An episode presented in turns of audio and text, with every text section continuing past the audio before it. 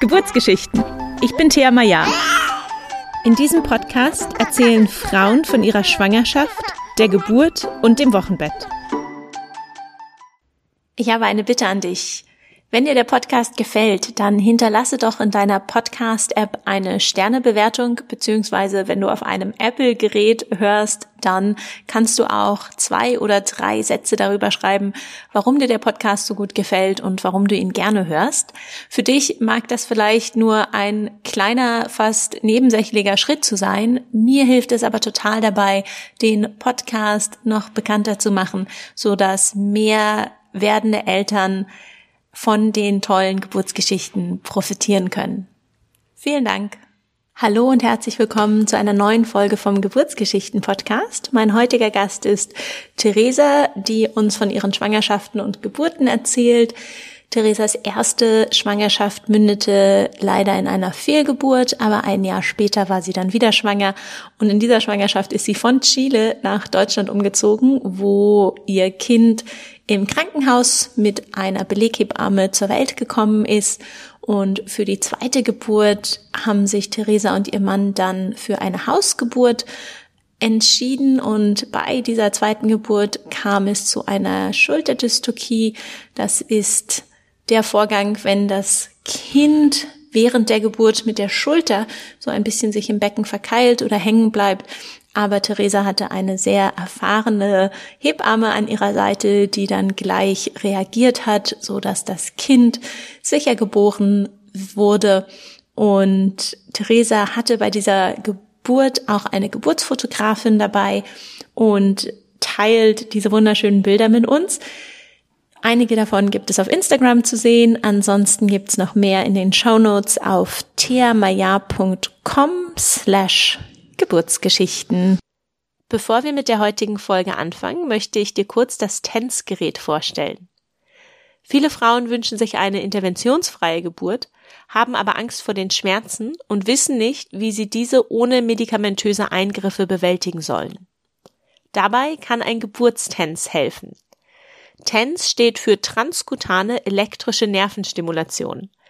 Transkutan bedeutet einfach durch die Haut.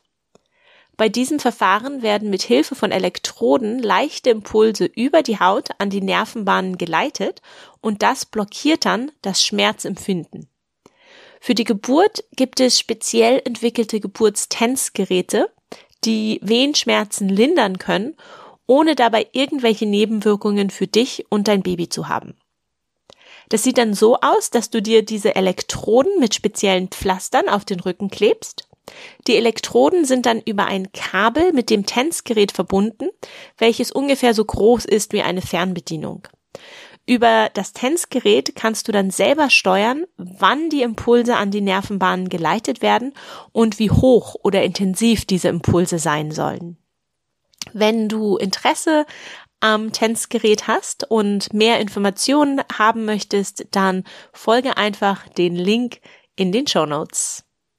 Hallo und herzlich willkommen, Theresa. Schön, dass du uns heute von deinen Geburten erzählst. Ja, hallo. Magst du dich gleich vorstellen? Wer bist du? Was machst du? Wie sieht deine Familienkonstellation aus? Ja, ich bin Theresa. Ich bin äh, 36 Jahre alt und wohne in der Nähe von Ingolstadt in Bayern. Genau, ich äh, bin verheiratet. Mein Mann kommt aus Chile. Ich habe auch längere, längere Zeit dort gelebt. Und wir haben inzwischen zwei Kinder, genau, die vier und jetzt seit heute zwei Jahre alt sind. Oh, schön. Dann fangen wir gleich an mit deiner ersten Schwangerschaft. War die geplant oder war das eine Überraschung? Das war geplant. Ähm, wir haben irgendwann, ähm, ich hatte einen Hochzeitsantrag bekommen und ähm, wir waren zwar noch nicht verheiratet, aber es war auch schon länger immer wieder Thema gewesen, dass wir schon sehr, sehr gerne Kinder hätten. Und ähm, ja, und dann haben wir einfach damit angefangen, weil wir beide damit gerechnet hatten, ja, das kann ja auch mal dauern, bis das dann passiert und bis das soweit ist, ähm, dass man dann auch schwanger ist. Und ähm, ja, dann ging es zu unserer Überraschung doch relativ schnell. Und dann war ich ähm, im Februar 2016 das erste Mal schwanger. Und hast du äh, klassisch den Schwangerschaftstest gemacht oder hattest du vorher schon irgendwelche Anzeichen, wo du dachtest, ah, okay, jetzt bin ich vielleicht schwanger?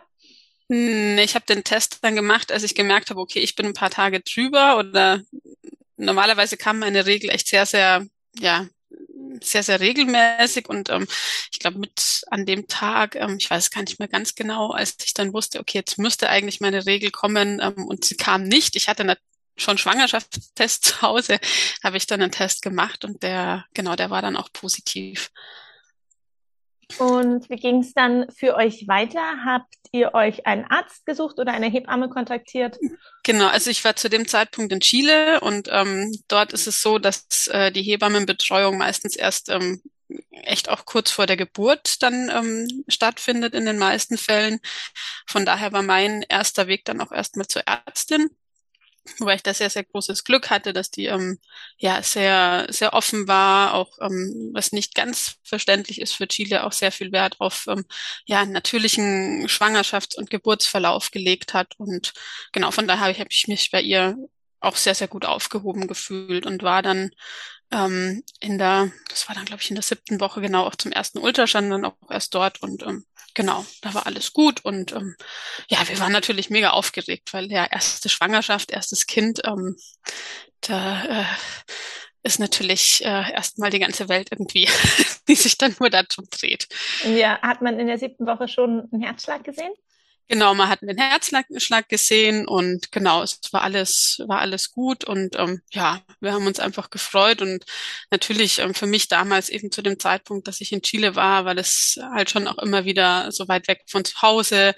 Da kamen schon auch wieder so Momente, wo man sich dann gefragt hat, okay, wie schaffen wir das? Weil ähm, weder meine noch die Familie meines Mannes dann bei uns vor Ort war und ähm, ja, all diese Gedanken, die man sich dann natürlich macht. Äh, mhm.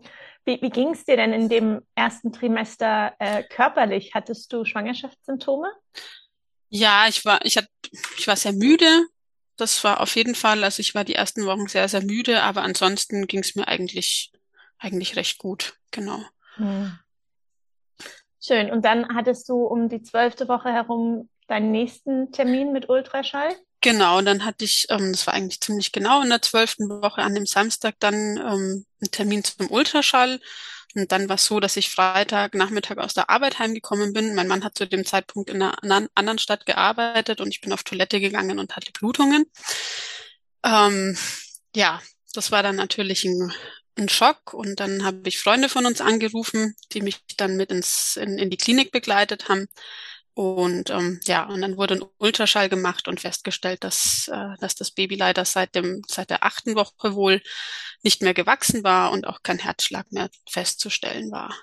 Okay, das heißt, das ist diese sogenannte Mistburschen, äh, genau. die dann aber natürlich abgegangen ist. Genau, also ich habe mich dann auch nochmal, also in der Klinik war ich in der Notaufnahme, das war ein anderer Arzt, also nicht meine Ärztin, die mich sonst betreut hatte.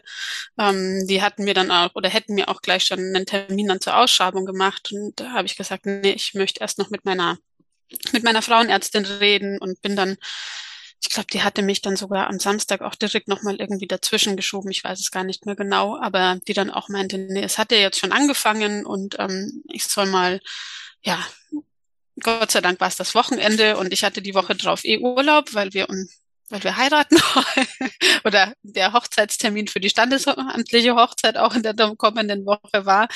Ähm, genau. Und dann meinte sie so, ja, ich soll jetzt erstmal nach Hause gehen und äh, ja, so weit wie möglich einfach ja, mich, mich entspannen, in Anführungsstrichen, oder einfach mir Ruhe gönnen und einfach abwarten, was da kommt und dass wir uns dann am Montag wiedersehen. Und dann war es aber eh so, dass in der Nacht von Samstag auf Sonntag, ähm, ja, dass ich dann Wehen bekommen habe und ähm, ja, dass, dass, dass es dann abging. Und ja, ich war zu Hause, mein Mann hat mich da begleitet und genau. Ja, natürlich sehr traurig, aber schön, dass, dass dein Mann dann auch da war Genau. Ja, also das war, ja, also es war heftig, das war echt eine, ja, ich kann jetzt auch verstehen, warum man dann einfach sagt, es ist eine kleine Geburt. Also es sind wirklich einfach, ja, ist einfach dieser ganze Prozess, ne, eben, dass man Wehen hat und dass das dann ja ausgestoßen wird. Ähm, genau. Und dann bin ich am Montag nochmal zur Ärztin und hatte sie sogar festgestellt, dass auch noch Teile irgendwie, also dass noch nicht alles abgegangen war. Das hat dann wirklich auch bis äh, Dienstag, Mittwoch gedauert. Ähm, Genau, und dann war natürlich äh, eben, wir hatten eigentlich eben unseren, unseren Termin für die standesamtliche Hochzeit auch schon und äh, ja, sind dann zu, in die Stadt von meinem Mann geflogen und dann war natürlich da auch viel drumherum. Ähm, was in dem Moment aber auch irgendwie ganz gut war, um sich so ein bisschen zumindest abzulenken. Aber ja, zum, die engen Freunde wussten, wussten auch davon, was, was bei uns los ist gerade im Moment. Mhm. Und ich war sehr froh, dass meine beiden besten Freundinnen, ähm, die auch Deutsche sind und auch dort, äh, dort leben, immer noch in Chile, ähm, dass ich die einfach äh, dabei hatte, statt meiner Familie. Ähm, und die haben mich da echt sehr, sehr gut aufgefangen in dem Moment. Mhm ja, ist dann so, so eine Hochzeit mit einem lachenden und einem weinenden Auge. Genau, genau. Also eben die Feier an sich, das war alles sehr, sehr schön und wir haben es sehr genossen und, und alle Freunde zu sehen, weil eben dadurch, dass mein Mann auch nicht ähm, in seiner Heimatstadt wohnt, ähm, sind eben diese Freunde, äh, ja, diese Freundschaften auch, die man nicht so regelmäßig dann pflegen kann. Ähm, aber klar, das war natürlich, ich hatte immer noch Blutungen und ähm, ja, genau, es, teilweise war das dann doch auch einfach dann, dann viel. Also ich habe Gott sei Dank dann auch noch mal eine Woche mich krank schreiben lassen können, ähm, dann nach diesem Ganzen. Und ähm, ja, habe das auch gebraucht, um einfach so runterzukommen und mich auch zu erholen von allem, von allem, was war. Mhm. Und wie ging es dir dann in Bezug auf ähm, nochmal schwanger werden? Habt ihr oder du und dein Partner habt ihr gesagt, okay, wir versuchen es gleich wieder oder wolltet ihr euch erstmal ein bisschen Zeit lassen? Wir haben uns dann erstmal ein bisschen Zeit gelassen, weil sich auch arbeitstechnisch einfach so ein paar Sachen dann ähm, ja auch zu klären waren und wir hatten dann auch immer wieder überlegt, eben nach Deutschland zu gehen und ähm, wie wir das denn machen, aber wir waren eben beide in hatten beide unsere Arbeit und dann ging das äh, ja ging das Jahr erstmal so vor sich hin und dann ähm, ja war es eigentlich dann Silvester 2016 2017 wo wir dann gesagt haben okay jetzt ähm, irgendwie es war für uns dann irgendwie ja jetzt ist irgendwie so der Moment wir wir versuchen es wieder. Und hat es dann wieder recht schnell geklappt? Ja. Es war wieder ähm, ziemlich bald ähm, genau da war es dann April kommt das hin Nee, beim ersten war das April. Genau, beim ersten war es im April. So passt das zusammen. Und beim zweiten war es dann im Februar 2017, genau. Okay. genau, so rum. Ähm, genau. Und ja. Und dann wurde ich wieder schwanger und ähm, ja, aber natürlich hat man einfach so diese diese Erlebnisse aus der ersten Schwangerschaft und ähm, ich habe es schon auch vielen Leuten dann gesagt, dass ich wieder schwanger bin, weil ich einfach auch nach der, nach der Fehlgeburt auch die Erfahrung gemacht haben, dass so, so viele andere Frauen, Freundinnen erzählt haben, dass ihnen schon das Gleiche, ja, passiert ist, dass sie auch äh, eine, mehrere Fehlgeburten hatten. Ähm, und deswegen bin ich da eigentlich auch immer sehr offen damit umgegangen, das auch zu erzählen und ja, habe es dann auch nicht die zwölf Wochen dann irgendwie abgewartet, sondern mhm. dachte mir, ja, ich, ich sage das auch gleich wieder, dass, dass ich schwanger bin und ja, genau. Sehr schön was bei der, bei der zweiten Schwangerschaft dann. Ähm, wir waren da auf dem Weg, wir sind mit dem Auto äh, äh, zu einer Hochzeit von Freunden wieder gefahren. Hochzeiten und Schwangerschaften sind irgendwie so ein bisschen gemeinsam. Ähm, und wir hatten, wir waren auf dem Weg dorthin und haben im Auto übernachtet an der Küste und es war wieder so, ich hatte wieder eigentlich meine Tage relativ regelmäßig und ich wusste eigentlich, ich müsste jetzt heute oder hätte gestern eigentlich schon so meine Regel anfangen müssen. Und ich bin ganz früh aufgewacht und äh, mit unserem Hund aus dem Auto raus, um ihm sein Geschäft erlegen zu lassen. Und ich habe einen wunderbaren Sonnenaufgang gesehen und ich wusste einfach ohne Test und ohne alles, dass, dass ich wieder schwanger bin. Den Test habe ich dann tatsächlich erst irgendwie drei oder vier Tage später gemacht. Und ja, Genau, um es nochmal so irgendwie so schwarz auf weiß zu haben. Mhm. Ähm, bist du dann wieder zur gleichen Ärztin gegangen? Genau, ich war dann wieder bei der gleichen Ärztin. Die hat mich dann wieder betreut. Ähm, genau, und ja, und es war eigentlich alles total, total gut. Ich war wieder sehr müde, die ersten Wochen, hatte auch leicht Übelkeit. Also mein Mann hat sich zu dem Zeitpunkt immer sehr gerne ein Spiegelei in der Früh gebraten. Das konnte ich überhaupt nicht riechen. ja, war da sehr empfindlich auf, äh, auf gewisse Gerüche eben. Aber ansonsten nach den ersten Wochen war das dann, ähm, ja, war das dann eigentlich kein, kein Thema mehr, Gott sei Dank. Warst du sehr ähm, nervös, auch gerade um den, um die zwölfte Woche herum?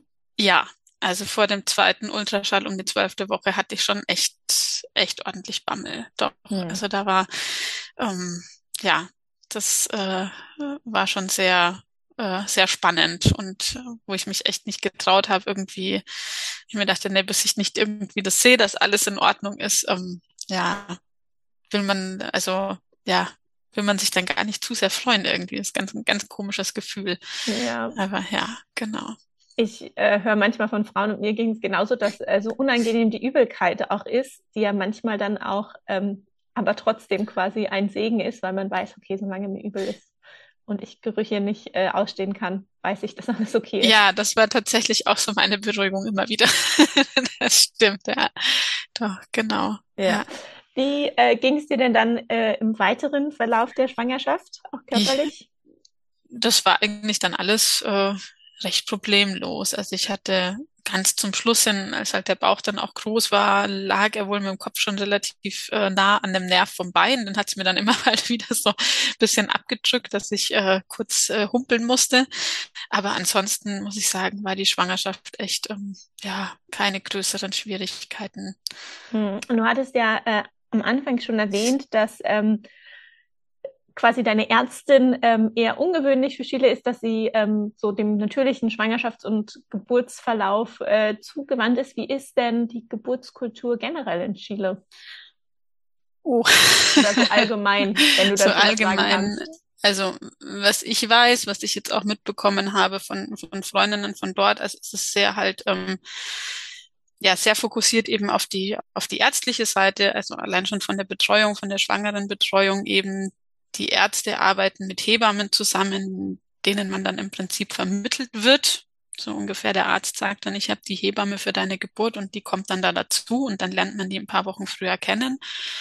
Es gibt wohl, soweit ich weiß, schon auch die Möglichkeit, dass es oder dass es eigentlich auch so sein kann, dass man das nur bei der Hebamme macht. Ich habe aber das Gefühl, dass das einfach viel zu wenige Frauen dort wissen. Und ähm, ja, ich würde es als sehr interventionsreich beschreiben, die, äh, also die Geschichten und die, die Erfahrungen, die ich so mitbekommen habe. Ähm, es ist eine sehr, sehr hohe Kaiserschnittrate dort auch. Ähm, ja, genau. Also ich glaube so, äh, also ich hatte auch echt immer so ein bisschen Bammel oder Bammel. Ich habe mir schon auch sehr viel Gedanken drüber gemacht, wie das wohl sein wird, dort zu entbinden, wobei es mhm. ja letztendlich dann auch nicht dazu gekommen ist.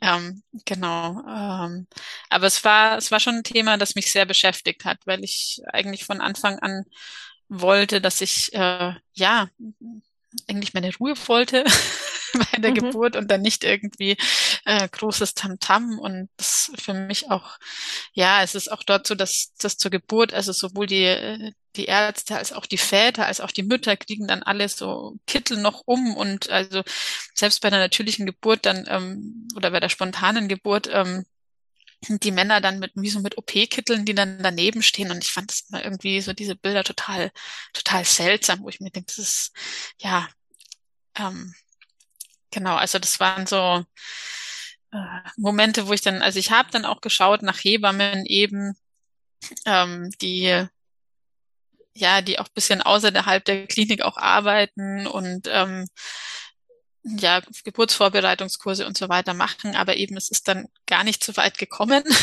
dass ich da äh, mich weiter damit auseinandersetzen durfte, musste, ähm, weil meinem Mann dann gekündigt wurde in der Arbeit. Da war ich in der, ja, das war kurz nach dem zweiten Ultraschall, also es muss so 13., 14. Woche gewesen sein. Ähm, genau, und ähm, mit dieser Kündigung hatten wir dann auch spontan beschlossen, dass wir den Heimaturlaub, den wir eigentlich für den Juni dann geplant hatten, ähm, zu einem Umzug nach Deutschland machen. Okay, in der wievielten Woche warst du dann, als ihr nach Deutschland gezogen seid? 16., 17. Woche, ja, also wir haben, ja, wir haben innerhalb von vier, sechs Wochen unsere, unsere Zelte abgebrochen, genau.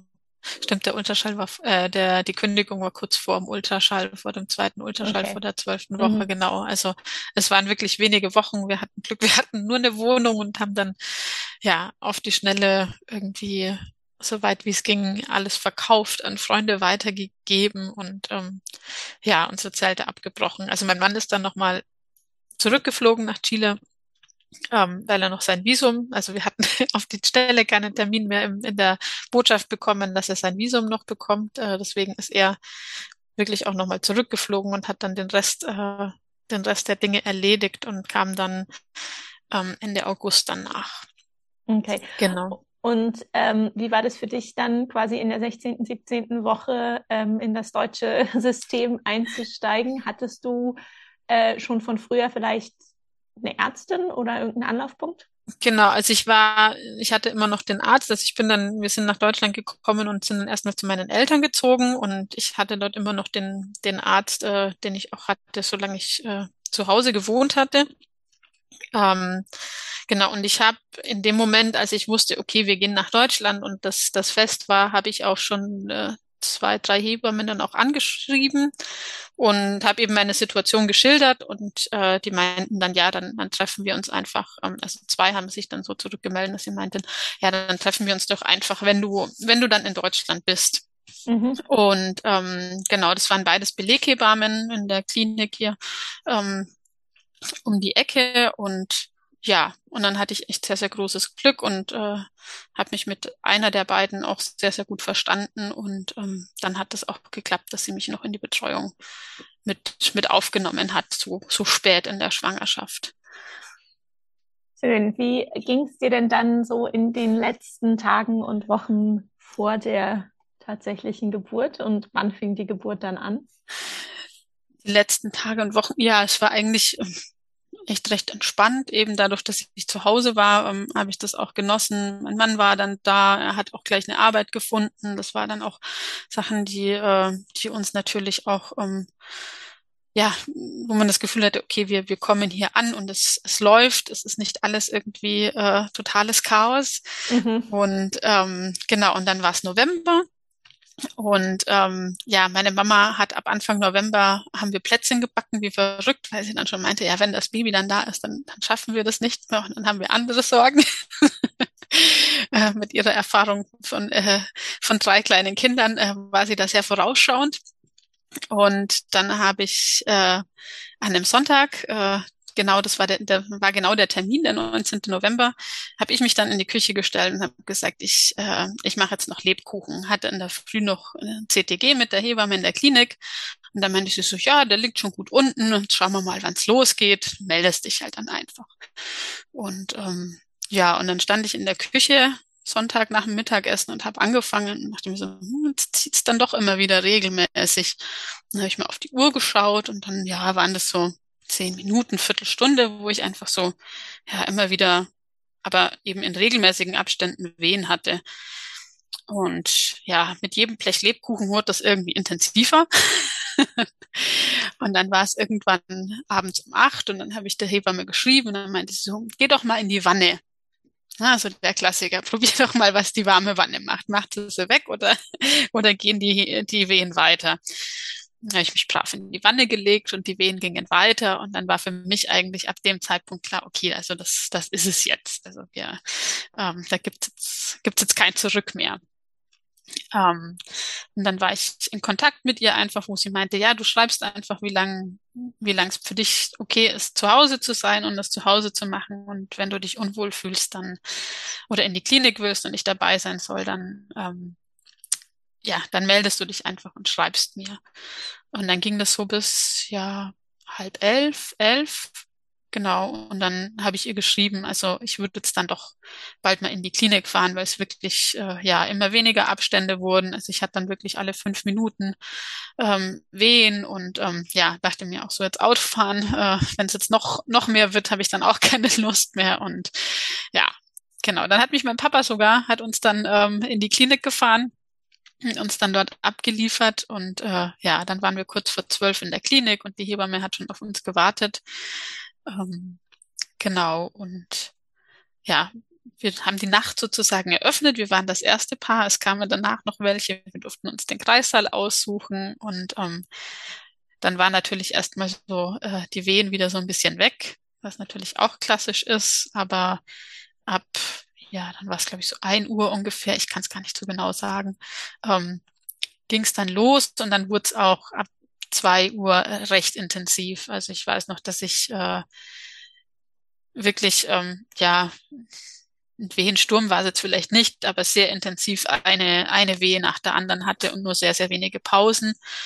Ähm, Was waren so deine Strategien, mit der Intensität oder auch mit den Schmerzen umzugehen? Also erst stand ich noch viel und habe vieles Becken gekreist. Ähm, ja, und wir hatten auch Musik uns mitgenommen. Das hat mich schon, hat mir schon auch geholfen und einfach, dass, dass mein Partner da war, also einfach ihn als, als Stütze zu haben.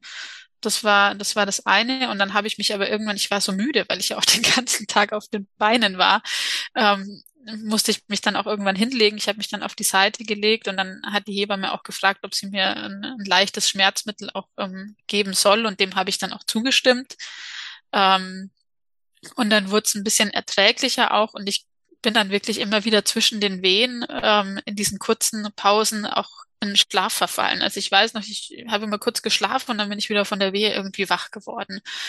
Und das ging so eine ganze Zeit lang. Die Hebamme hat immer wieder ähm, ja nach den nach den Herztönen gehört, aber das war alles war Gott sei Dank alles in Ordnung und alles fein. Und irgendwann meinte sie, also wenn du jetzt dann einen Druck verspürst, dann dann sagst du Bescheid. Ich glaube, wir haben es schon bald und äh, ja und dann war es dann auch irgendwann so und sie hat immer nur darauf gewartet, dass die Fruchtblase platzt und die platzte nicht und platzte nicht. Ähm, und dann war es kurz nach fünf und dann ist er endlich geplatzt und äh, ja, und eigentlich mit dem kurz darauf habe ich dann auch diesen, ja, diesen wahnsinnigen Druck dann nach unten gespürt und habe dann noch gefragt, weil ich davor war für mich im Geburtsvorbereitungskurs, was wir gesprochen hatten und auch mit Freundinnen, ähm, hatte ich so im Kopf im, im Vierfüßlerstand zu entbinden. Und dann habe ich noch die Hebamme gefragt, darf ich in den Vierfüßlerstand? Weil sie natürlich hat mir geholfen, ähm, mich von der Seitenlage dann äh, in den Vierfüßler zu bringen. Und ähm, ja, und dann ging's, dann ging's ratzfatz. Also kurz nach fünf ist die Fruchtblase geplatzt und um 5.26 Uhr äh, war der kleine Kerl dann da. Also die Ärztin kam, äh, kam rein, da war er schon, da war er schon auf meiner Brust. Okay. genau, die war gar nicht so schnell aus ihrem aus ihrem äh, Zimmerchen da, genau. Okay. Das heißt, du hast ihn dann, ähm, hast du ihn selber gefangen oder hat die Hebamme ihn aufgefangen? Oder die Mann? Hebamme hat ihn aufgefangen und mir dann, also ich war im Vier Vierfüßler und mir dann zwischen den Beinen durch nach vorne gereicht, genau. Okay. Genau. Und hast du ihn dann äh, gleich angelegt? Hm, direkt nicht, wir haben erstmal, wir haben erstmal gekuschelt. erstmal äh, durchgeschnauft und gekuschelt. Ähm, und das erste Anlegen war dann sogar auch erst, wir sind dann sie hat dann, ja, die Plazenta kam dann auch relativ schnell nach und äh, dann haben wir auspulsieren lassen und abgenabelt und eigentlich erst danach äh, habe ich ihn dann das erste Mal angelegt, genau. Ja, und weißt du, wie lange es gedauert hat, bis deine Plazenta dann hinterhergekommen ist? Ich weiß es nicht ganz genau, aber in meiner, also in meiner Wahrnehmung war es nicht, war es nicht lange, also vielleicht 20 Minuten, eine halbe Stunde, äh, genau. Okay. Und seid ihr dann im Krankenhaus noch eine Weile geblieben oder seid ihr recht schnell wieder nach Hause gefahren? Nee, wir sind dann im Krankenhaus geblieben. Also im Nachhinein äh, muss ich sagen, also ich hatte davor schon mit einer ambulanten Geburt irgendwie äh, geliebäugelt und habe es dann aber doch nicht gemacht, habe mich da von meiner Mama so ein bisschen, weil sie meinte, ja, bleib doch im Krankenhaus, da bist du versorgt und so. Aber andererseits wäre ich ja bei ihr zu Hause auch versorgt gewesen. Ähm, habe ich mich da so ein bisschen überreden lassen und ähm, ja, fand das eigentlich dann so mit den, den anstrengendsten Teil von dieser ganzen, äh, von dieser ganzen Geburtsgeschichte. Also natürlich war die Geburt auch anstrengend und ne, äh, und ein Act und eine ein körperlicher, ja, äh, eine körperliche Leistung. Aber es war dann einfach ähm, ja im Krankenhaus. Ich, ich habe das Gefühl gehabt, ich komme nicht so richtig, ich komme nicht so richtig zur Ruhe. Also mhm. ich hatte zwar eine sehr liebe mit äh, Genossin im, auf dem Zimmer und wir haben uns auch gut verstanden, aber man ist halt einfach in den Nächten, ne, die beiden, die beiden Kleinen äh, schreien dann immer abwechselnd irgendwie und brauchen irgendwas und dann kommt doch auch wieder die Nachtschwester irgendwie rein und dann sind Lichter an und dann Lichter wieder aus und ja, das war dann alles irgendwie und dann hat sich das mit der U2 irgendwie so hingezogen. Dann war das auch noch, noch mal einen Tag später, an dem wir eigentlich dann äh, entlassen wurden, weil, äh, weil die Ärztin einen Tag nicht kam, um die U2 zu machen. Ähm, ja, und dann waren wir zu Hause, das war dann Donnerstag, ähm, durften wir dann endlich heim. Und dann wurde der kleine Mann aber leider immer gelber und gelber. Und dann hat uns am Samstag äh, meine Hebamme hat gemeint, nee, also das, äh, das muss jetzt, da müssen wir müssen ins Krankenhaus, weil das, das, äh, ja, ist jetzt zu arg. Also weil er richtig gelbe Augen auch dann schon hatte und so und ja und sehr sehr müde war und äh, schlecht getrunken hat und ja. Und dann sind wir am Samstag ins Krankenhaus und ja waren dann nochmal drei Tage im Krankenhaus, genau. Zwei Nächte äh, musste er dann un in, das blaue Licht. Und das war natürlich für mich im Wochenbett mit allen Hormonen und allem, ähm, ja, schlimm. also ich wusste zwar, dass ihm jetzt nichts Schlimmes passiert und dass es nichts irgendwie äh, total bedrohliches ist, aber trotzdem ähm, mit seinem Baby dann nicht kuscheln zu können in der Nacht und das da in dieser in diesem äh, ja in diesem Kasten liegen zu haben und immer wieder ja hat er halt dann auch geweint und dann musste ich ihn rausnehmen und dann war auch eine Nachtschwester dabei, die dann ja je länger sie ihn rausnehmen, umso länger dauert das, dann müssen sie vielleicht noch eine Nacht extra bleiben, also die da auch überhaupt nicht irgendwie ja viel Verständnis dann auch für meine Situation gezeigt hat und ähm, ja ich war dann sehr froh, als äh, die Werte dann einfach wieder besser waren und wir nach Hause konnten. Aber so dieses erste, das Wochenbett nach der ersten Geburt war wirklich, ähm, ja, jetzt nicht total schlimm, aber dann eben im Vergleich zur zweiten Geburt, äh, muss ich sagen, war das wesentlich äh, entspannter und schöner dann. Ja. Ähm, die zweite, äh, oder beziehungsweise war es ja dann schon die dritte Schwangerschaft vom zweiten Kind. Genau. Ähm, war die dann geplant oder war es eine Überraschung? Das war auch wieder geplant. wir, sind, wir sind so Planer. Ähm, genau. Also da war dann der, der Große war dann zwei geworden und ähm, es war dann irgendwie langsam so, dass man sagt, ja, jetzt äh, ist es, ist es ja eher so aus dem Gröbsten raus. Äh, Gott sei Dank auch ein sehr, sehr, sehr unkompliziertes Kind und ähm, ja, wir sagten ja eben Geschwisterchen wollen wir auf jeden Fall äh, für ihn haben. Und äh, ja, und dann darf war Silvester. Ich fragen, darf ja? ich fragen, äh, wie lange hast du deinen Großen gestillt und weißt du noch, wann dein Zyklus wieder eingesetzt hat nach der ersten Geburt? Den gestillt habe ich ihn ziemlich genau bis zum ersten Geburtstag, ein paar bis ein paar Wochen vorher. Genau, da habe ich dann ähm, da habe ich dann abgestillt und ähm, das hat ja relativ unkompliziert auch funktioniert. Also ich hatte ihn so am achten, neunten Monat nur noch nachts gestillt, weil er auch tagsüber sehr, sehr gut gegessen hat. Ähm, genau, und dann war es ziemlich genau mit einem Jahr dann elf Monate, zwei Wochen irgendwie sowas, als wir dann, als wir dann abgestillt hatten und er dann nicht mehr äh, getrunken hat. Und mein Zyklus hat relativ also ich hatte relativ bald schon wieder Blutungen. Äh, solange ich gestillt habe, waren die noch recht unregelmäßig. Ähm, aber ich hatte immer wieder auch so, ja, so paar Tage so kleinere Schmierblutungen dann auch immer wieder. Und das war ja eigentlich schon relativ bald ab April dann, also ein knappes halbes Jahr dann nach, nach der Entbindung, ähm, wo ich das immer wieder hatte. Und ab August, September, also eigentlich so ab dem Zeitpunkt, wo ich auch dann nur noch nachts gestillt hatte, da würde ich jetzt sagen, hat dann so langsam der Zyklus wieder ähm, angefangen, reguliert. sich zu regulieren. Genau. Ja. Okay, spannend, danke. ähm, okay, das heißt dann äh, nach dem zweiten Geburtstag von, von deinem ersten Kind habt ihr gesagt, jetzt können wir es wieder genau. versuchen. Genau, genau. Und ähm, ich hatte mir auch schon mit diesem, mit diesem Gedanken, ja, das zweite Kind, auch mich immer schon wieder dann auch umgeschaut, weil ja, die Geburt im Krankenhaus eben, das war, ne, ich hatte meine Hebamme mit dabei und es war, es war total entspannt und ähm, auch schön. Also auf jeden Fall, es war, es war eine schöne Geburt, aber irgendwie hatte ich immer noch so dieses, äh, dieses Thema, ja, Geburts, äh, Geburtshaus oder sogar Hausgeburt einfach im Kopf, wo ich mir dachte, irgendwie, ja, warum, ja, warum soll ich ins Krankenhaus? Äh, es ist dann doch eben auch so mit dieser Erfahrung aus dem Wochenbett, wo ich mir denke, ich kann das doch auch daheim. und hatte dann auch tatsächlich ähm, so ja um den Zeitraum, wo wir gesagt haben, okay, wir starten jetzt äh, mit äh, wieder mit mit den Versuchen für für den für das zweite Kind, ähm, hatte ich dann auch irgendwann das Auto dann meiner Hebamme bei uns im Ort gesehen und gelesen eben ja Hausgeburten und Geburtshaus und mir einfach schon mal ihre Nummer aufnotiert, wo ich mir dachte, okay, und wenn das jetzt dann so ist, dass ich schwanger bin, dann wird sie eine der ersten sein, die, die davon erfährt. Genau.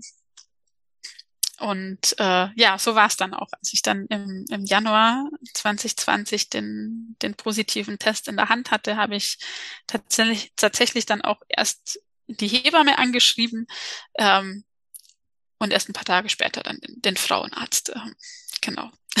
Okay.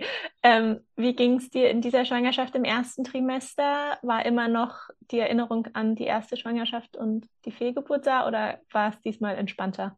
Das war entspannter. Also klar hat man schon immer wieder so, so Gedanken auch daran, dass äh, das natürlich einfach was sein kann oder dass, ähm, dass man wieder eine Fehlgeburt hat oder einen Abgang, einen frühen, wie auch immer.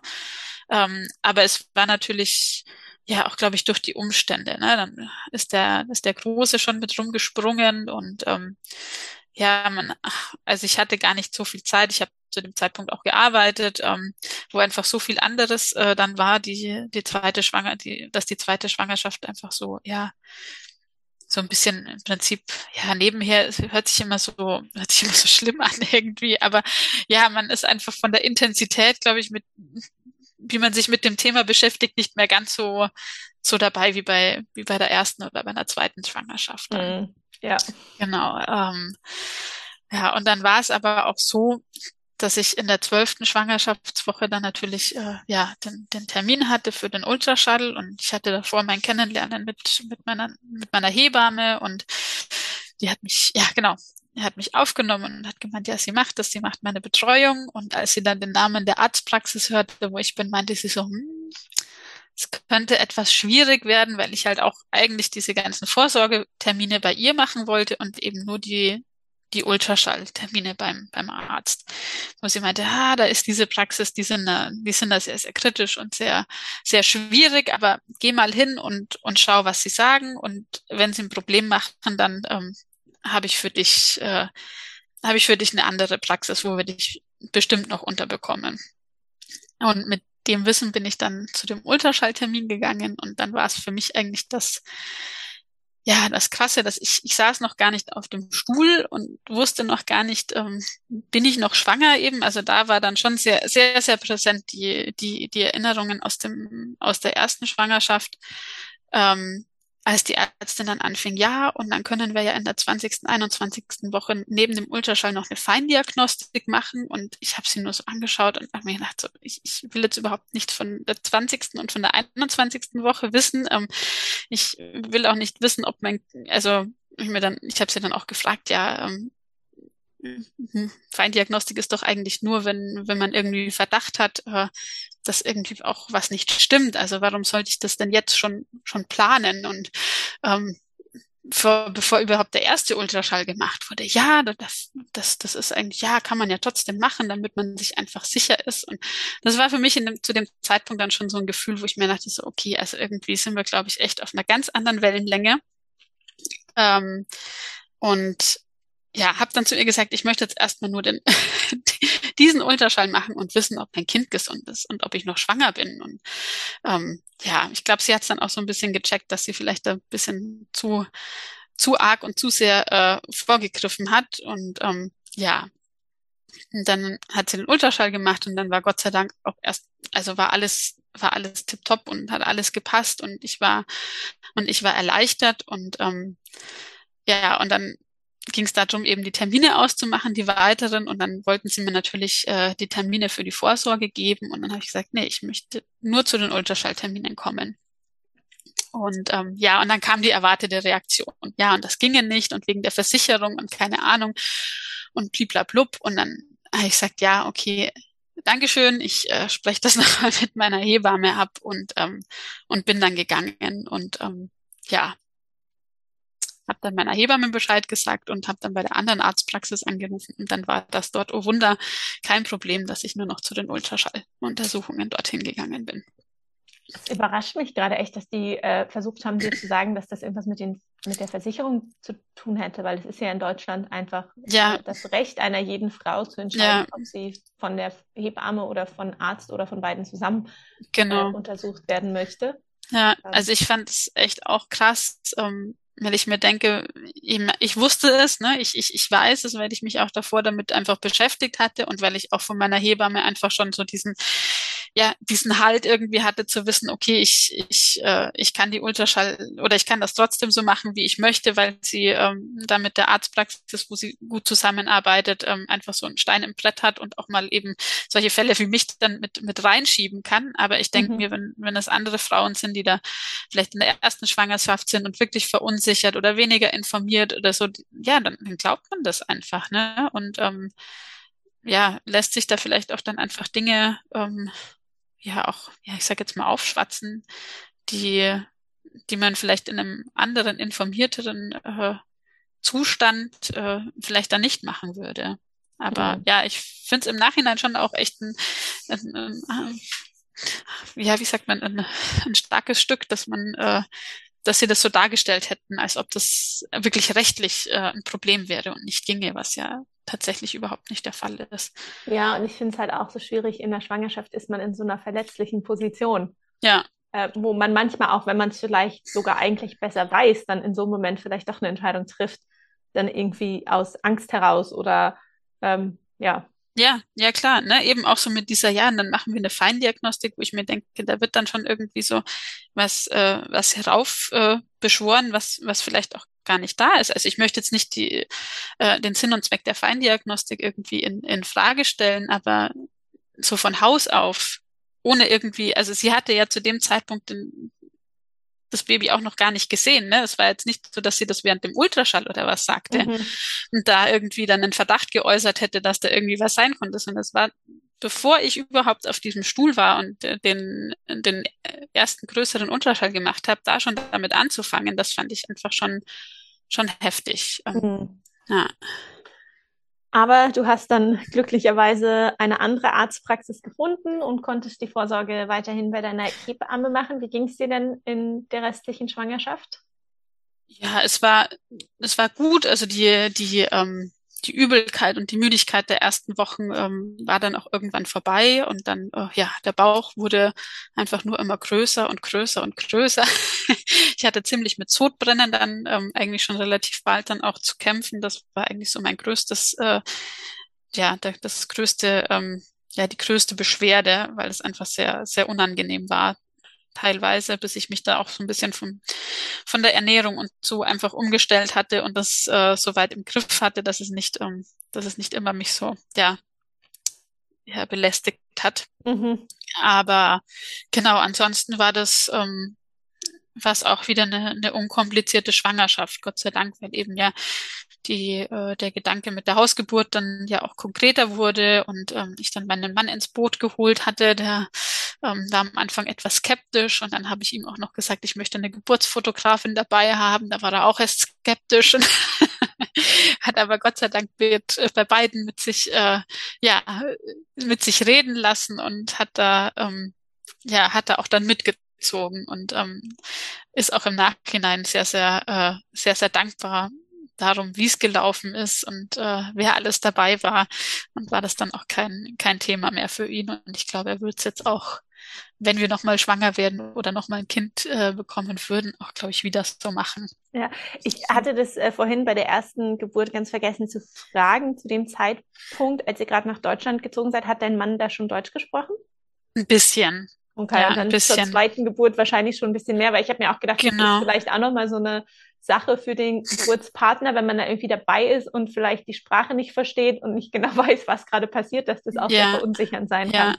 Das war tatsächlich auch für mich einer der Punkte, warum ich auch unbedingt oder so froh war, dann auch eine Beleghebamme zu haben bei der mhm. ersten Geburt, weil ich wirklich auch so verschiedene Punkte, also ab wann eine PDA oder ab wann dann wirklich ein Kaiserschnitt und, und solche Geschichten einfach mit ihr absprechen konnte und wusste, ähm, dass sie das dann auch in, in der Richtung auch kommunizieren kann, anders als halt mein Mann zu dem gleichen Zeitpunkt, der mhm. das halt, ähm, der da wirklich nicht, ähm, ja, er wäre dazu nicht in der Lage gewesen, das so auf Deutsch ähm, wiedergeben zu können, was da mein, mein Wunsch und meine Vorstellung wäre. Also ihm wäre es ja. wahrscheinlich, wenn es irgendwie zu einer Situation gekommen wäre, die nicht so gelaufen wäre, wie wir uns das vorgestellt hatten, ähm, wäre er leider, glaube ich, nicht in der Lage dazu gewesen, ähm, da für mich einzustehen. Und mhm.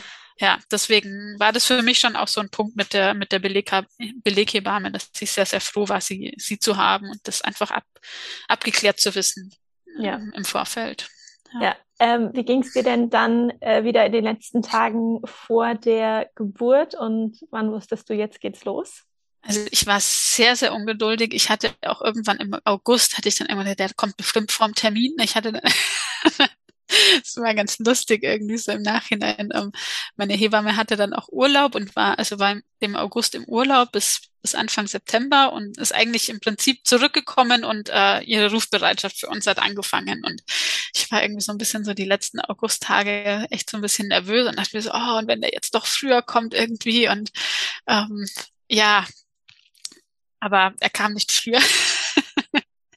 ich hatte dann nur wirklich äh, ja ab kurz kurz nach Beginn der Rufbereitschaft muss so Anfang der 38. Woche gewesen sein. Ja, ab dem Zeitpunkt waren so zwei, dreimal Tage dabei, wo ich wirklich dachte, okay, jetzt geht's los, weil ich einfach Wehen hatte regelmäßig und ähm, zwar schon in größeren Abständen, aber ja, ich habe dann auch die dreimal äh, die Geburtsfotografin angeschrieben, hat mit meiner Hebamme geschrieben, so ja, also es ist hier und da und ich halte euch auf dem Laufenden.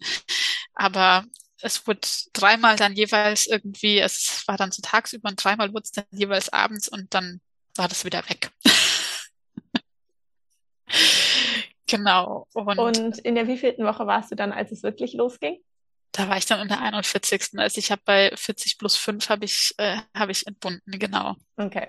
Genau, und dann eben sind wir über Termin gegangen und dann war das, äh, dann ist ja alle zwei Tage die, die CTG-Kontrolle ab Termin. Ähm, und dann war ich eben die vier Tage nach Termin ähm, beim CTG bei meiner Hebamme. Und ähm, ja, ich war ein bisschen, es war ein bisschen unklug von mir. Der Termin war relativ in der Früh. Und ähm, ja, ich hatte nicht wirklich gefrühstückt, ich hatte nicht viel getrunken ähm, zwischen dem Großen in den Kindergarten bringen und versorgen, ähm, beziehungsweise nee, Kindergarten war noch gar nicht, der war zu meinen Eltern bringen, genau, und versorgen und noch irgendwie im Haushalt fünf Sachen machen, hatte ich total, ja, wirklich total vergessen, irgendwie was zu trinken und was zu essen. Und das hat sich natürlich dann am CTG, hat sich das dann gezeigt und das war natürlich dann nicht so toll. Was hat sich da am CTG gezeigt? Ja, er hat halt geschlafen und war sehr, also war einfach nicht sehr, sehr schön, wie die Hebamme meinte, das CTG und hat so ein bisschen, was sich dann halt auch Sorgen gemacht hat, ob die Versorgung halt auch noch stimmt von, mhm. vom, vom Baby. Ähm, zu dem Zeitpunkt wussten wir auch noch nicht, was es wird. Also wir wollten uns das nicht sagen lassen. Das war, ähm, das war ein Überraschungsei. Mhm. Ähm, genau, und äh, dann hat sie mich, äh, das war glaube ich auch das einzige Mal, dass sie mich äh, vaginal untersucht hat und getastet hat, weil sie meinte so, ja, vielleicht sollten wir mal anstupsen, dass, dass dass was vorwärts geht, nachdem ich halt auch schon eben mehrere Male so Tage hatte, ja, die ganz deutlich Latenzphase waren. Ne? Mhm. Ähm, und dann hat sie getastet und dann war auch der Muttermund schon leicht geöffnet und ganz weich und meinte, ja, eigentlich ist alles, eigentlich ist alles startklar. Ähm, und hat mir dann Rizinusöl mitgegeben. Mhm wo sie dann meinte, aber jetzt, du gehst bitte trotzdem noch einmal nochmal zur Ärztin und lässt abklären, ähm, dass alles in Ordnung ist, dass die Versorgung stimmt und dass wir nicht irgendwie jetzt damit mit anderen Themen zu tun, zu tun bekommen, mhm. sondern dass einfach alles noch passt. Und ähm, dass die auch nochmal ein CTG schreiben. Ich natürlich äh, auf der auf der Fahrt zur Praxis getrunken, was ging. ähm, und dann war ich in der Praxis. Mein, mein Mann musste natürlich aufgrund von Corona draußen dann warten. Der hat da seine Nervosität auf und ab, auf und ab gelaufen. Ähm, und dann haben die CTG geschrieben. Das war dann schon etwas besser, aber auch noch nicht ganz so, so ganz glücklich waren sie nicht damit. Aber dann ähm, hat die Ärztin gesagt, jetzt machen wir erst noch einen Ultraschall und schauen, ob da alles in Ordnung ist. Und dann schreiben wir noch mal eins und ich fleißig weitergetrunken. Ähm, ja, und dann hat sie den Ultraschall gemacht und hat Gott sei Dank festgestellt, dass die Versorgung, dass das wirklich alles, alles noch in Ordnung ist, ähm, dass das nicht das, also das wohl wirklich einfach das Problem war, dass ich äh, zu wenig getrunken und gegessen hatte in der, in der Früh. Mhm. Ähm, und hat dann geschallt und meinte so, ja, so hat so 4000, 4000 Gramm dürfte das haben. Und ich so, ja, okay, das passt ja. Der Große hatte 3,8 bei der Geburt. Und ich dachte, ja, so ein paar, paar Grämmchen mehr, ne? Das, äh, das schafft man, ist ja das zweite. und wo sie dann so meinte, ja, also wenn jetzt das zweite CTG wenn das passt, dann ähm, gibt sie wieder, also grünes Licht und wir können so weitermachen, ähm, wie, wie wir wollen. Und sie gibt das wieder an die Hebamme und, und vertraut, dass das dann passt. Und ja, dann war das zweite CTG auch, war dann gut und es hat dann gepasst und dann sind wir heimgegangen und waren, ja, waren mega erleichtert, dass das, dass das Gott sei Dank so gelaufen ist. Und ähm, ja, auch vom Gewicht her hatte ich so, ja, eben 4000, wenn sie das so schätzt. Ich meine, klar, weiß man schon, dass äh, die die Aussagen zu dem Zeitpunkt der Schwangerschaft natürlich äh, auch nach oben und nach unten schwanken können, aber so als ungefähren Anhaltspunkt dachte ich mir so, ja, passt ja. Ne? Ich hatte zwar selber auch das Gefühl, so ein bisschen, dass das ein bisschen größer schon oder schwerer sein könnte, weil ich einfach einen Wahnsinnsbauch hatte. ähm, aber ja, man, man verlässt sich ja dann auch so irgendwie ne, auf, auf diese Aussagen. Ähm, hm, dann habe ich bis dahin war es dann auch Mittag und dann habe ich mit meiner Hebamme eben geschrieben oder telefoniert und gesagt, das ist alles alles in Ordnung. Und dann meinte sie so, ja, du hast ja das Öl mit dabei, aber jetzt wart mal, ich fahre jetzt gerade zu einer Geburt. Ich gebe dir Bescheid, wenn wir da fertig sind und dann darfst du. ähm, und ja, dann sind wir nach Hause gefahren. Ich habe meiner Geburtsfotografin auch Bescheid gegeben, habe der gesagt, ähm, wieso der Ablauf ist und dass sie, ja, dass sie sich einfach bereithalten soll, weil die eine Stunde auch zu fahren hatte. Ähm, und habe meinen Sohn, oder der Große war bei den Großeltern und war dann auch klar, dass er dort die Nacht verbringen wird. Ähm, und dann haben wir eigentlich uns damit beschäftigt, äh, die Wohnung herzurichten. Also haben das, haben das äh, Planschbecken aufgestellt und ähm, ja, Sofa hergerichtet, Kerzen aufgestellt und alles Mögliche und ja, darauf gewartet, dass die Hebamme dann ihr, ihr Go gibt, um äh, Rührei mit Rizinusöl zu essen. Und wann kam denn das Go? Das Go kam dann, das war dann so gegen 21 Uhr, ja, zu neun, halb zehn, genau. Kam dann so, also sie, sie macht jetzt da fertig und, und fährt jetzt heim von der, von der Geburt, die sie, die sie da hatte und, ähm, weil äh, sie meinte, also wenn ich das esse, dann kann das durchaus ein paar Stunden dann dauern, ähm, bis dann der Effekt einsetzt, weil der Effekt ist ja, dass man dann ähm, Stuhlgang hat und äh, damit dann die Wehentätigkeit angeregt werden soll. Ähm, und wo sie dann meinte, ja, jetzt isst du das und dann gehst du ins Bett und schläfst erstmal nochmal. Ich so, okay, guter Plan, machen wir so. Ähm, und ich habe das gegessen und habe mich dann um 10 Uhr ins Bett gelegt und wollte schlafen, aber habe schon gemerkt, es so, so wirklich zur Ruhe komme ich nicht, weil es hat schon angefangen zu rumoren und ab, ja, ab kurz vor elf saß ich dann auch auf dem Klo und da hat das Ganze schon angefangen und dann habe ich geschrieben, also bei mir dauert das nicht vier, fünf Stunden, ich habe jetzt nicht mehr geschlafen. Ähm, es geht hier schon los, aber ich hatte noch keine Wehen. Ähm, ich hatte der äh, der Geburtsfotografin auch schon geschrieben, sie soll einfach kommen, sobald ich das, äh, sobald ich das esse, dann kann sie in Ruhe noch herfahren und die kam dann auch, die war dann um halb elf oder was dann auch da und kam dann hat sich, wir hatten ihr das Gästezimmer hergerichtet, hat sich da noch mal ein bisschen zurückgezogen. Eben mit der, mit der Aussage, sobald die Wehen losgehen sollen, sollen wir dann einfach klopfen und ihr Bescheid sagen. Und dann war das um kurz nach elf. Ja, kurz nach elf, als die Wehen losgingen. Genau, und dann haben wir, haben wir Wasser eingefüllt in den, in den Pool und ähm, wurde immer intensiver. Um halb eins habe ich dann meine Hebamme angerufen, die war dann um eins bei uns. Ähm, genau, und dann ab dem Zeitpunkt war ich dann auch, war ich dann auch im Pool. Und ja, und dann ging es eigentlich ziemlich, ziemlich flott. Ähm, dann äh, ja, also sie hat auch wieder so wie bei der ersten Geburt so ganz, ganz intensiv die Wehen, einfach mit, mit ganz kurzen Abständen auch.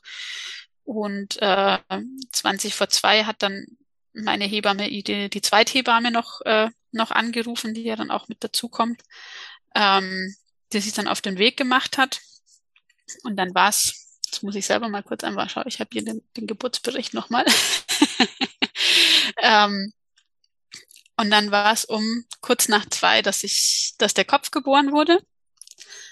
Ähm, also ich war im, im Pool, habe mich auf den Rand gelehnt und war also auf den Knien und am, am Rand hingelehnt und, und so ist der Kopf dann geboren. Ähm, und dann meinte ich noch zu meinem Mann so, ja, ähm, dann bei der nächsten Wehe fängst du auf. ähm, dass er rausrutscht, dann ist er aber, ja, ist er aber nicht so einfach rausgerutscht. Ähm, und dann habe ich gemerkt, okay, die Hebamme wird jetzt so ein bisschen, ja, nervös war sie nicht, aber ähm, ja, hat dann gemeint, dass ich einen Positionswechsel mache und dann habe ich mich nach hinten gelegt ähm, an den Rand und mein Mann hat mich von hinten gestützt und ähm, genau die, dann hat die Hebamme eben festgestellt, dass er sich einfach nicht dreht. Ähm, Im Nachhinein wussten wir dann, oder wusste ich dann auch wieso, das ist eine, also er, es war dann eine Schulterdystokie, also er ist, er hing da, hing da mit der Schulter fest und ähm, ja, konnte sie nicht weiterdrehen. Und ähm, dann sind wir umgezogen. Also hat er gesagt, okay, also der Kopf war draußen eben und dann hat sie gesagt, du musst einmal raus aus dem Wasser. Und dann sind wir vor das Sofa umgezogen. Das waren Gott sei Dank nur zwei, drei Schritte. Ähm, ich wollte gerade sagen, dass äh, mit, mit einem Babykopf zwischen den Beinen aus einem Pool zu steigen, ist bestimmt nicht besonders einfach oder angenehm. Also unangenehm war es nicht. Also dadurch, dass der Kopf schon draußen war, war ja eigentlich so die größte Spannung ja auch dann erstmal wieder weg. Ne? Also der Hals ist ja relativ äh, es ist äh, vom Umfang her nicht ganz so, so äh, angespannt wie, wie beim Kopf. Ähm, ja.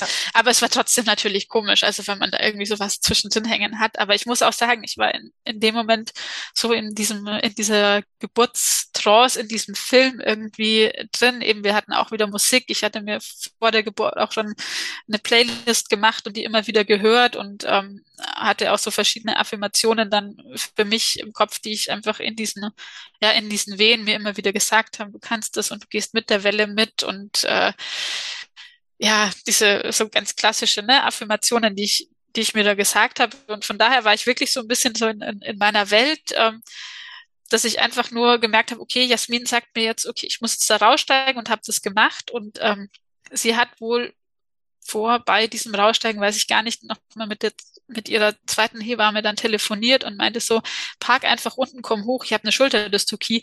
Und ich habe dieses Telefonat überhaupt nicht wahrgenommen. Und ich glaube, wenn ich, wenn ich es aber wahrgenommen hätte, wäre ich wahrscheinlich schon auch ja, bisschen äh, ja, vielleicht ja in Panik dann auch gekommen, äh, ich das gehört hätte. Ich habe das aber komplett ausgeblendet. Ich habe das überhaupt nicht mitbekommen. Ich habe in der Situation dann einfach nur gedacht, okay, ich muss jetzt da raus und dann ähm, habe einfach mitgemacht, habe wirklich vollstes Vertrauen einfach in, in meine Hebamme gehabt.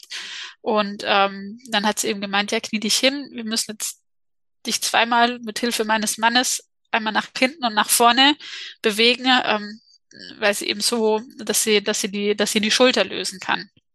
Und dann mhm. haben wir mhm. diese, diese Turnübung, wie sie es bezeichnet hatte, ähm, dann gemacht. Und äh, ja, mein Kreislauf fand das nicht ganz so, nicht ganz so cool. Ähm, also ich habe wirklich dann mir also ich war jetzt nicht ohnmächtig oder was, aber mir war echt so ein bisschen äh, ordentlich schwindelig, dann aus dem warmen Wasser raus und dann die Turnübung hinterher und mit dem ganzen äh, ja drumherum.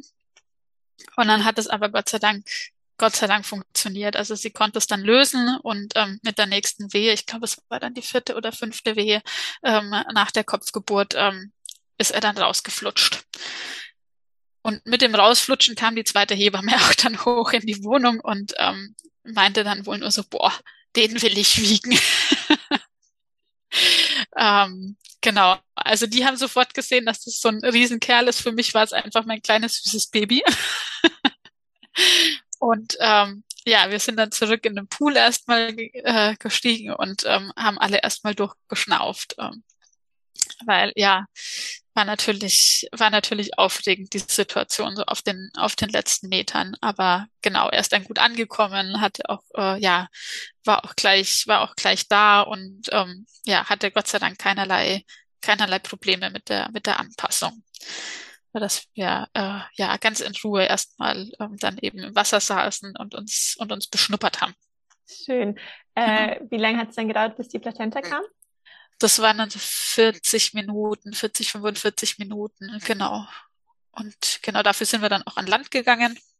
Da bin ich dann ans Sofa und äh, aufs Sofa und habe die dann am Sofa und dann genau kam die Plazenta noch in, in eine Schüssel und der Kleine hing dann auch erstmal noch, ähm, bis wir die U2, das war dann nach drei Uhr schon, also eine gute Stunde später dann ähm, bis wir dann abgenabelt hatten und dann hat sie die U gemacht und äh, ja und dann war es natürlich äh, dann war es natürlich spannend mit der U, weil ich habe dann auch, als ich auf dem Sofa lag, dann äh, gespürt, okay, das Kind ist schon ist schon schwer und schon groß ähm, und äh, ja die zweite Hebamme war dann auch ganz lustig, wo sie dann meinte, so wir, jeder gibt jetzt eine, einen Tipp ab, wie groß das, wie schwer das Kind ist. Und ähm, ja, sie hat dann auch gewonnen, aber sie hatte auch die meiste Erfahrung. Ähm, nach 25 Jahren Hebammenarbeit konnte sie das ganz gut abschätzen. Wie groß und, und wie schwer war er? Er hatte 5240 Gramm und war 62 Zentimeter lang und Kopfumfang 37 Zentimeter. Wow, das ist äh, wirklich, also gerade 62 Zentimeter lang ist schon, ja. äh, ist schon lang. Ähm, aber ist ja dann auch lustig, weil wenn die lang sind, dann sehen sie ja vielleicht auch gar nicht dick jetzt aus, sondern ja, also, lang. Ja, also wenn ich mir zu die Fotos, also er war schon voll, also ich meine, fünf, über fünf Kilo auf, auf 62 Zentimeter. Aber klar, wenn er jetzt natürlich ein paar Zentimeter weniger gewesen wäre, hätte er natürlich auch nochmal etwas, äh, etwas noch dicker ausgesehen. Aber ja, ja also ich weiß auch noch, ich habe dann wirklich in der, ja, am, am Abend dann ein Foto gemacht von ihm auf dem Bauch und ähm, ja, es, ich meine, es ist eh immer unerklärlich, ne, dass man ein Kind, äh, Kind bekommt und äh, sich dann kurz drauf einfach denkt, okay, wie hat das in meinem Bauch gepasst? Ähm, aber ja, bei ihm war es halt, er ging mir halt echt von der Brust bis äh, bis unten am Bauch lag er da und hat das alles so ausgefüllt, äh, nachdem er da so mehr Platz hatte, sich auszustrecken und wo ich wirklich dachte, okay, wie hat der da reingepasst? Ähm, wie, wie hat das alles funktioniert? Ja, aber ist äh, auch mal wieder einfach ein schönes Beispiel, dass man auch große Kinder sicher zu Hause gebären kann und ja. eine Schulter Schulter, ich, ich kann immer das Wort nicht. Schulterdystokie. Dystokie, ich, ähm, immer ein Zungenbrecher für mich, Schulterdystokie. Ja. Dass, ähm, dass erfahrene Hebammen da auch einfach wissen, was zu tun ist ja. und ähm, die Frauen dann einfach sicher dabei begleiten können. Ja. Ja, und also was Sie mir dann auch erzählt haben, also das ist halt wirklich ähm, ja auch keine großes Sicherheit mehr ist ähm, im Krankenhaus. Also dass es halt wirklich einfach auf die Situation ankommt, wie das auch läuft. Und äh, meine Hebamme auch meinte, sie hatte in der Ausbildung im Krankenhaus äh, den Fall, dass ein Kind aufgrund der Schulterdystokie verstorben ist. Und wo ich mir denke, so ja, also auch im, im Krankenhaus, wenn es einfach, wenn es blöd läuft, dann, dann läuft's leider wirklich einfach so und es kann dann selbst im Krankenhaus manchmal so sein, dass man dem Kind dann nicht mehr helfen kann. Ja. Ähm, und ja, also was für mich einfach auch so, das hatte ich bei der ersten Schwangerschaft auch schon, ich, ich wollte eigentlich auch nie so genau so diese ganzen Maße wissen. Also ich habe mir auch in der ersten Schwangerschaft nie sagen lassen, wie groß der Kopf ist. Mhm. Weil das mich eigentlich, also das hatte mich auch schon immer so gestresst, wenn man natürlich gerade beim ersten auch dann irgendwie so wahnsinnig äh, oder für mich war das auch immer so, ja, wenn ich dann reis, ne, wie ist das dann? Ich habe dann auch mit dem, ich weiß nicht, ob du den Epino kennst, ähm, ja. hat er mir den auch zugelegt und mit dem auch ähm, ja trainiert und und geübt und ich glaube, es hat auch äh, beide Male, also ich habe es beide Male gemacht, auch geholfen. Also ich bin beim ersten überhaupt nicht gerissen und beim zweiten war es dann auch wirklich trotz seiner Größe und seines Gewichts hatte ich nur einen ganz leichten Riss, den die Hebamme dann auch, wo sie gesagt hat, ich kann dir, ich kann dir einen ja, ich kann dir einen Stich machen und, und das nähen, aber wenn du brav in deinem Wochenbett bleibst und dich schonst und alles, dann, dann können wir es auch ohne machen. Und dann habe ich gesagt, ja, dann ich, ich bleib, brav, ich habe ich hab keine, ich hab keine äh, Lust irgendwie, äh, mich da jetzt schon groß zu bewegen. Ich, äh, ich bleib erstmal im Bett und gucke darauf, dass das einfach gut verheilt und es ist auch ohne, ohne Probleme gut verheilt. Ja, und du hattest äh, ja gesagt, dass im Vergleich zum ersten Wochenbett das zweite Wochenbett viel entspannter war. Wie hast du das äh, erlebt? Ja, das war einfach, ja, es war einfach schön. Ne? Wir waren dann daheim und wir sind dann, ja, bevor die Hebamme da ging, sind wir noch umgezogen in unser Bett. Ähm, und dann, ja, dann konnten wir einfach da kuscheln. Und ich glaube, ich bin aus diesem Bett äh, die ersten, die erste Woche, außer den Weg aufs Klo, kaum rausgegangen. Eben meine Eltern wohnen auch in der Nähe und haben uns, meine Mama hat uns mit Essen versorgt und mein Mann war zu Hause und wir waren einfach daheim und konnten uns ähm, so aneinander gewöhnen, auch mit dem Großen, ne, der, der dann auch einfach so nach und nach äh, sich an die neue Situation dann auch gewöhnen konnte und das akzeptieren konnte, dass da jetzt einfach noch jemand anders ist. Und ähm, ja, genau, also das war für mich eigentlich so, ja, mit auch das Schönste an der Hausgeburt, muss ich sagen, einfach dann daheim in der vertrauten Umgebung zu sein, nachts Licht an und ausmachen zu können, wie man das selber will, nicht irgendwie das Gefühl zu haben, man stört jetzt da irgendwie einen anderen oder reißt ihn aus dem Schlaf, weil der nebendran ist und eigentlich auch schlafen möchte, weil ein Neugeborenes mit dabei ist, ne? Ähm, sondern einfach zu wissen, okay, wir sind jetzt unter uns und wenn mein Mann mit wach wird, dann, dann ist das so und dann kann der seinen Part auch mitmachen und ähm, ja, da einfach die, ja, diese Ruhe zu haben zu Hause, das, das fand ich eigentlich mit, äh, ja, mit am schönsten. Dann mhm. auch noch mit an, an der Hausgeburt. Also abgesehen von dem ganzen, ja, von dem Ambiente, dass man einfach zu Hause ganz anders hat, eben, ne, mit Kerzen und nochmal Musik und einfach zu wissen, ja, keine Ahnung, kriege ich Hunger, kriege ich Durst, weiß ich, wo was ist und nehme mir das einfach und gehe einfach, gehe zu Hause auf meine Toilette, ne, und ähm, diese ganzen Geschichten war das dann eben im Wochenbett auch nochmal, ne, wo man sagt, ja, man hat dann nicht irgendwie die Krankenhaustoiletten, sondern einfach zu Hause auch mit, ja, das machen zu können mit den Blutungen, seine, seine Sachen einfach äh, an Ort und Stelle lassen zu können. Und wenn man irgendwie noch blutige Unterwäsche, Hose, Bettlaken oder was dann rumliegt, dann äh, ist das jetzt auch, ja, ist das einfach nicht so, äh, nicht so störend, würde ich jetzt mal sagen, wenn man das daheim dann hat, wie, wie wenn es im Krankenhaus ist, wo Leute einfach reinkommen die ja. man nicht kennt und besucht dann irgendwie von den, von der anderen Mama und so, ne, wo man dann einfach sagt, ja, wo einfach Leute ein- und ausgehen, mit denen man jetzt solche intimen äh, Momente und Geschichten nicht unbedingt teilen möchte. Ja, absolut. Theresa, ich danke dir von Herzen für ähm, deine Geburtsgeschichten und wie detailreich du das mit uns geteilt hast. Ich wünsche dir und deiner Familie weiterhin alles Liebe. Ja, danke schön. Hat mich gefreut, dass ich, dass ich erzählen darf. Und äh, ja, genau. Ich wünsche allen Frauen äh, auch ungefähr so gute Geburten oder genauso schöne Geburten, wie ich sie erleben durfte. Da bin ich sehr, sehr dankbar dafür. Super, danke dir. Das waren die heutigen Geburtsgeschichten von Theresa. Wie anfangs erwähnt, es gibt Fotos von ihrer Geburt auf der Webseite theamaya.com slash Geburtsgeschichten, beziehungsweise einige werde ich auch auf Instagram teilen. Und wenn du es noch nicht gemacht hast, freue ich mich riesig, wenn du den Podcast abonnierst und mir eine Sternebewertung hinterlässt. Vielen Dank und bis nächste Woche.